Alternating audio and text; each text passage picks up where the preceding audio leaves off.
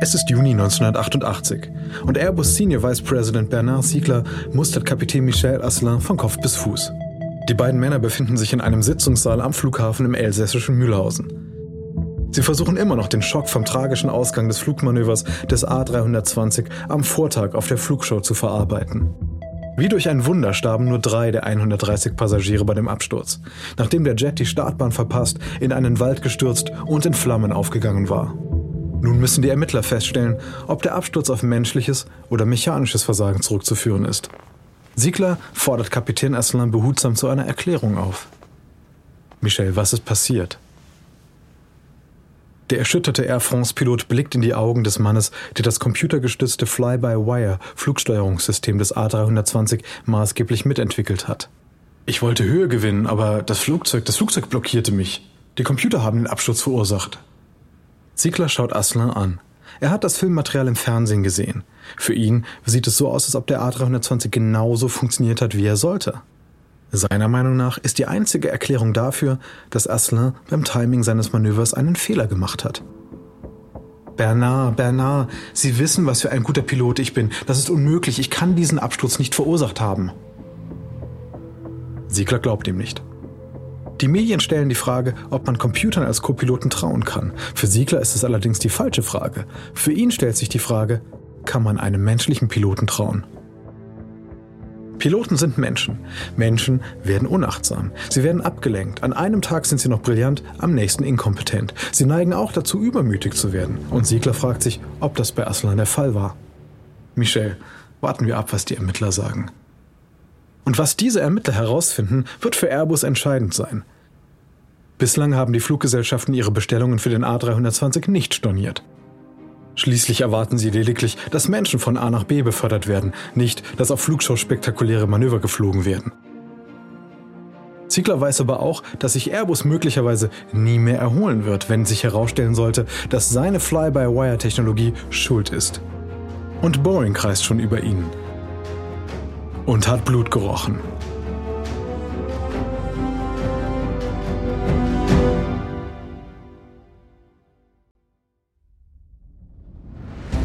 Ich bin Alexander Lange für Wandery und das ist Kampf der Unternehmen.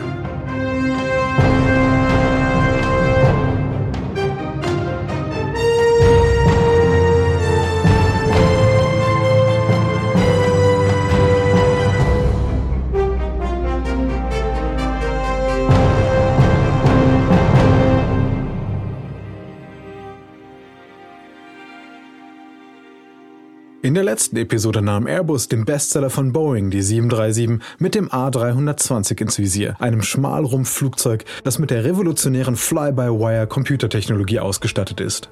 Doch nach einem Absturz auf einer Flugshow im Elsass wird die Sicherheit des computergesteuerten Airbus-Flugzeugs in Frage gestellt.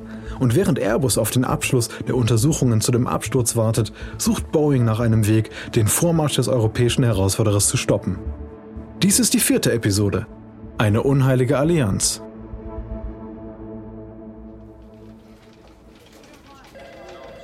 Es ist 1988 und im Hauptquartier von United Airlines in Chicago steht ein Boeing Vice President im roten Pullover und Leinenhose unter Druck. Es ist Phil Condit und trotz seiner lässigen Kleidung ist er der aussichtsreichste Kandidat für die Stelle als nächster CEO des Flugzeugherstellers. Condit ist zu Besuch bei United, um einen Plan vorzustellen, der für Boeings Zukunft von entscheidender Bedeutung ist, ganz zu schweigen von seiner eigenen.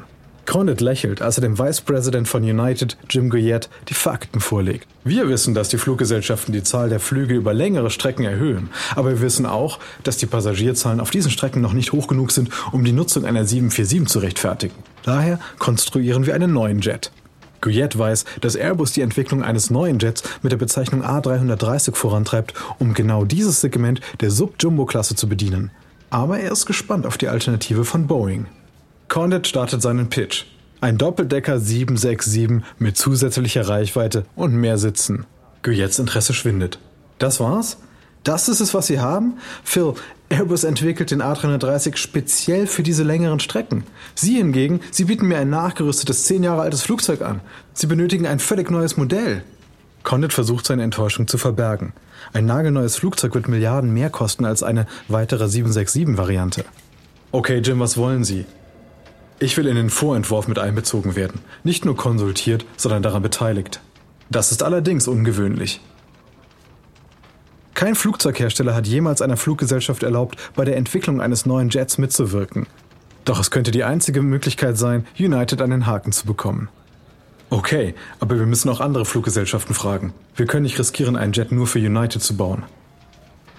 Guyette nickt. Ich verstehe.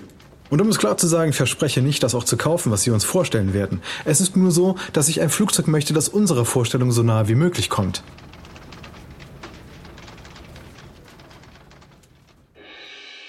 In den folgenden Monaten erhält Boeing von United und sieben anderen Fluggesellschaften Unterstützung bei der Konstruktion eines neuen Jets, der 777. Wie der A330 wird auch die 777 ein sparsames, zweistrahliges Mittelstreckenflugzeug sein. Sie wird aber auch einen breiteren Rumpf haben, um mehr Sitze zu bieten als die A330 und über die von Airbus eingeführte Fly-by-Wire-Technologie verfügen. Aber Boeing verfolgt einen anderen Ansatz. Haben bei Airbus die Computer das letzte Wort über die Entscheidungen, gibt Boeing den Piloten die Möglichkeit, das System außer Kraft zu setzen. Doch gerade als die Arbeiten an der 777 beginnen, werden die ersten Erkenntnisse über die Rolle der Fly-by-Wire-Systeme von Airbus beim Absturz der Flugschau in Mühlhausen bekannt. Es ist Juni 1989 und in der Kanzlei eines Richters im französischen Elsass zappelt Michel Asselin nervös auf seinem Stuhl. Dem ehemaligen Air France-Kapitän gegenüber sitzt der Richter, der den Absturz des von Asselin geflogenen A320 untersucht. Monsieur Asselin, meine Aufgabe ist es, Beweise zu sammeln und zu entscheiden, ob hier ein Fall vorliegt, den es gesetzlich zu verfolgen gilt. Wenn dem so sein sollte, werde ich diejenigen anklagen, die ich für verantwortlich halte, und in dem Fall wird umfassend ermittelt werden. Haben Sie das verstanden? Ja. Gut, ich habe Sie heute vorgeladen, weil ich glaube, dass es genügend Beweise gibt, um Sie wegen fahrlässiger Tötung und Verletzung anzuklagen. Aber ich bin unschuldig. Das Flugzeug war schuld. Die Triebwerke haben nicht schnell genug reagiert. Monsieur Asselin, Sie müssen verstehen, dass dies ein Vorwurf und keine Verurteilung ist. Sie werden bei der Verhandlung die Möglichkeit erhalten, sich selbst zu verteidigen. Das endgültige Urteil ist noch Jahre entfernt. Aber wenn es gesprochen wird, wird Asselin für schuldig befunden werden. Der Mensch, nicht die Maschine, hat den Absturz verursacht. Die Sorgen bezüglich der Fly-by-Wire-Systeme von Airbus verblassen somit schnell. Bald übernimmt Airbus Marktanteile von Boeing und McDonnell Douglas. Und mit dem A330 und seiner größeren Schwester, dem A340 in der Pipeline, verfügt Airbus nun über ein zu jedem Boeing Jet passendes Konkurrenzprodukt. Bis auf eine Ausnahme, den Jumbo Jet 747 von Boeing. Es dauerte ein Jahrzehnt, bis der größte Verkehrsjet der Welt die Gewinnschwelle überschritt. Aber jetzt ist er ein Goldesel. Die 747 wird mit einem Preis von 200 Millionen Dollar angeboten.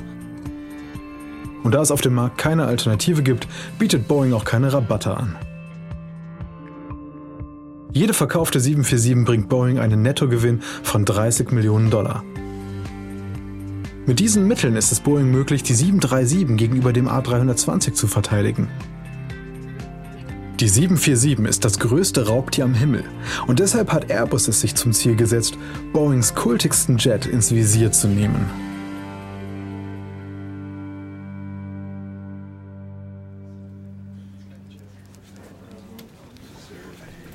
Es ist Sommer 1990 und im Airbus-Konferenzraum im französischen Toulouse zündet Jean Pierson sich eine weitere Gitane an.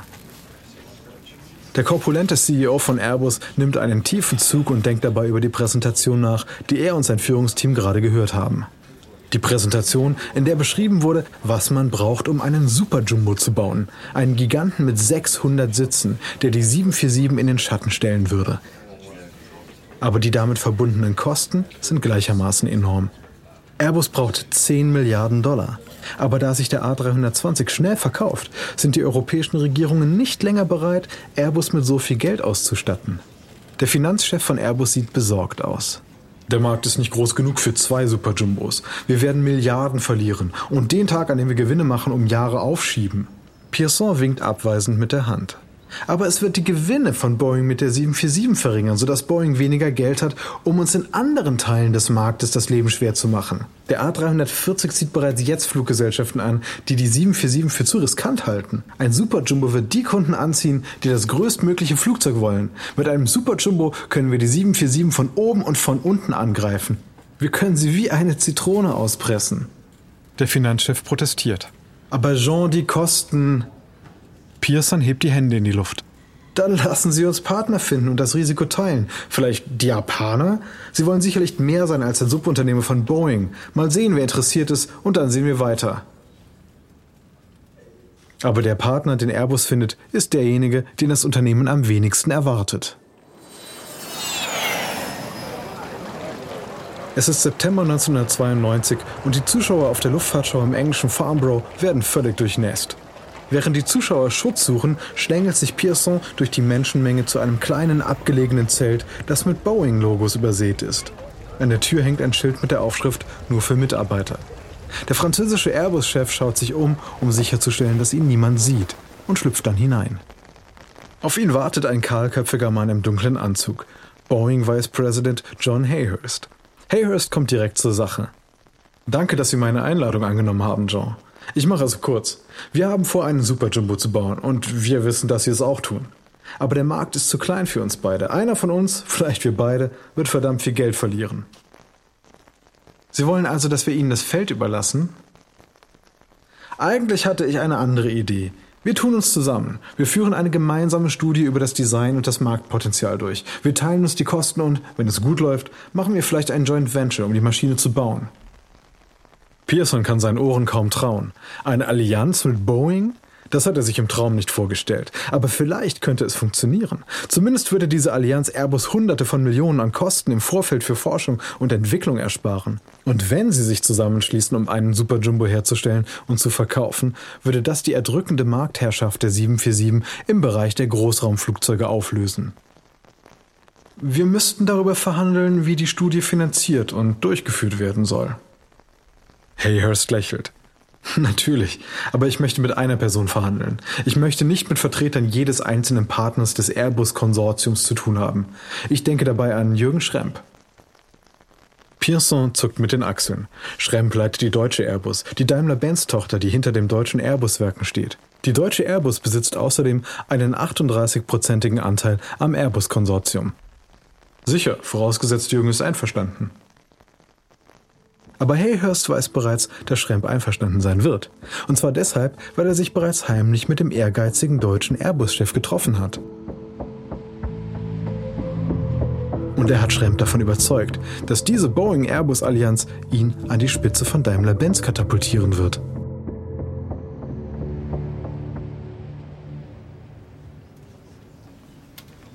Ein paar Monate später informiert Schremp in einem Tagungsraum eines Hotels im spanischen Sevilla den Airbus-Vorstand über seine Gespräche mit Boeing.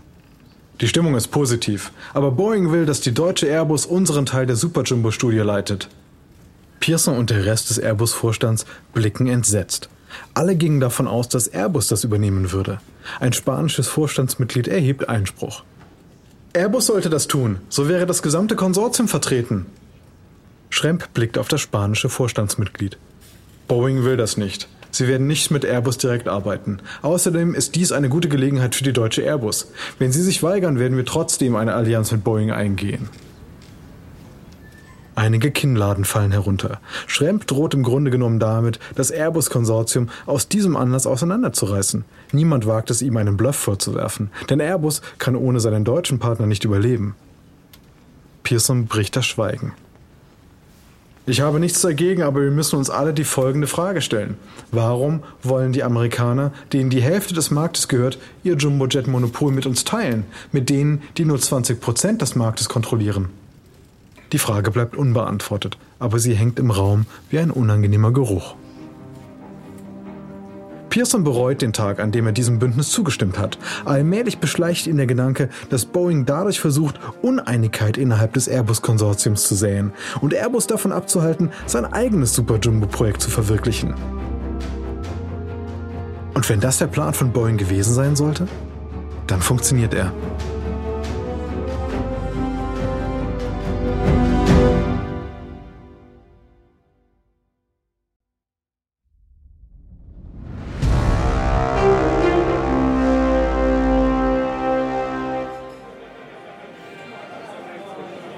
Es ist April 1995 in München. Die Airbus-Führungskräfte befinden sich in der Bar des Four Seasons und die Nacht ist noch jung. Vor einigen Stunden hatten sie ein gemeinsames Abendessen mit ihren Boeing-Kollegen, um das Ende ihrer Super Jumbo-Allianz zu feiern. Nach drei Jahren schwieriger Zusammenarbeit sind sie in eine Sackgasse geraten. Boeing ist der Ansicht, dass der Markt zu klein ist, um die Investitionen von 15 Milliarden Dollar zu rechtfertigen, die der Super Jumbo benötigt. Airbus ist der andere Meinung. Daher haben sie ihr Bündnis beendet und jetzt, wo das Team von Boeing bereits zu Bett gegangen ist, träumt die gut gelaunte Airbus-Crew große Träume. Der CEO von Airbus, Jean Pierson, schenkt noch ein Glas Weißwein ein und grinst. Vielleicht stellen wir Sitze auf die Flügel. Eine andere Führungskraft signalisiert der Kellnerin eine weitere Runde und gibt seine eigene aberwitzige Idee zum Besten. Nein, nein, bauen wir ein Flugzeug mit drei Etagen. Darin könnten Geschäfte, Casinos und Friseursalons Platz finden. Die wilden Ideen fließen weiter, ebenso wie der Alkohol. Bei Sonnenaufgang reden sie immer noch, und als sie schließlich den Weg ins Bett finden, sind die Risiken nicht mehr von Bedeutung. Airbus wird das größte Passagierflugzeug bauen, das die Welt je gesehen hat. Egal was es kostet. Doch zurück in Seattle ist Boeing dabei, die Feindseligkeiten wieder aufzunehmen.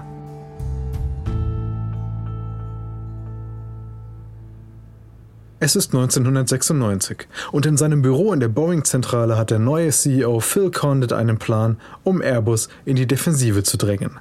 Dazu will er Boeing von einem auf Technologie ausgelegten Unternehmen in ein auf Umsatz konzentriertes Unternehmen verwandeln. Und um den Umsatz zu steigern, muss er gegen Airbus in die Offensive gehen. Und deshalb hat er Ron Woodard in sein Büro gerufen. Condit hat Woodard gerade die Leitung der zivilen Flugzeugsparte von Boeing übertragen und erwartet Erfolge. Condit nimmt einen Schluck aus seiner Kaffeetasse und schaut Woodard an. Also Ron, wie läuft Ihre Strategie? Ja, wir produzieren mehr und unterbieten dabei Airbus. Wenn wir Flugzeuge schneller und billiger bauen, als Sie es können, und das können wir, sind Sie in der Bredouille. Stellen Sie sich eine Welt vor, in der Fluggesellschaften ein Flugzeug bestellen und es so schnell geliefert bekommen, wie Sie oder ich ein neues Auto bekommen. Condit weiß, dass die Analogie nicht passt, aber er versteht die Logik. Airbus ist ein Konsortium. Es kann nicht einfach die Produktion hochfahren. Es muss zuerst alle seine Partnerhersteller aus verschiedenen Ländern zur Zustimmung bewegen. Diese Art von Bürokratie kann sich zu Boeings Gunsten auswirken. Ein Preiskrieg würde für Airbus außerdem Gegenwind darstellen. Die europäischen Regierungen, die Airbus finanziert haben, drängen nun das Konsortium dazu, Gewinne zu erzielen. Die Tage, an denen Airbus Boeing unterbieten konnte, sind vorbei. Ein verschmitztes Lächeln macht sich auf Cornets Gesicht breit. Dieser Plan gefällt ihm. Kurz darauf beginnt der Blitzkrieg bei Boeing. Gewappnet mit großen Rabatten und aggressiven Lieferzeitplänen überrollt Boeing Airbus. Nach 20 Jahren steigender Marktanteile hört Airbus auf, an Höhe zu gewinnen. Um jetzt Kunden zu gewinnen, muss das Unternehmen einige schmerzhafte Zugeständnisse machen.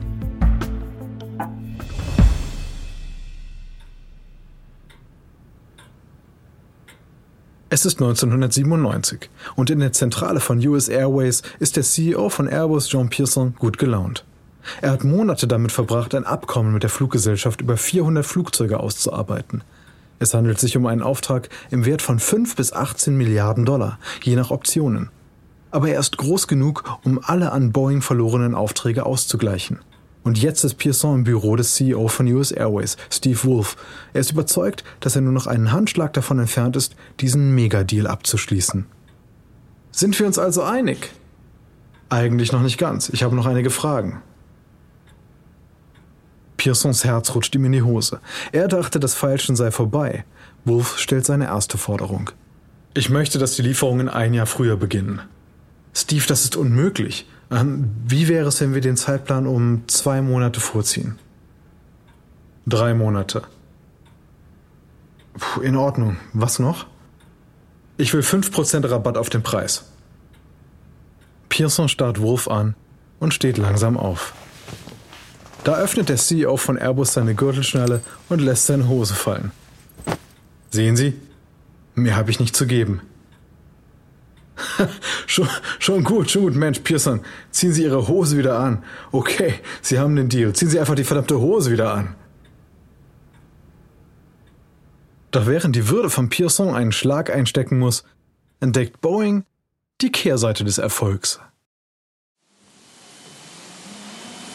Es ist September 1997 und im Boeing-Werk in Renton im US-Bundesstaat Washington besprühen Arbeiter in weißen Overalls und Gesichtsmasken die neueste 737, die aus der Montagelinie rollt. Aber dann kommt eine Ankündigung über die Lautsprecheranlage. Bitte versammeln Sie sich in der Fabrikhalle zu einer dringenden Sitzung. Die Arbeiter finden sich ein und treffen auf ihren gestressten Supervisor, der auf und ab geht. Ähm, es gab wieder einen, naja, es gab wieder einen weiteren Schlamassel. Die Verkabelung des Jets, den sie gerade lackieren, ist noch nicht fertig. Er muss sofort wieder in die Verkabelung geschickt werden. Und wenn er zurückkommt, müssen wir von neuem mit dem Lackieren anfangen.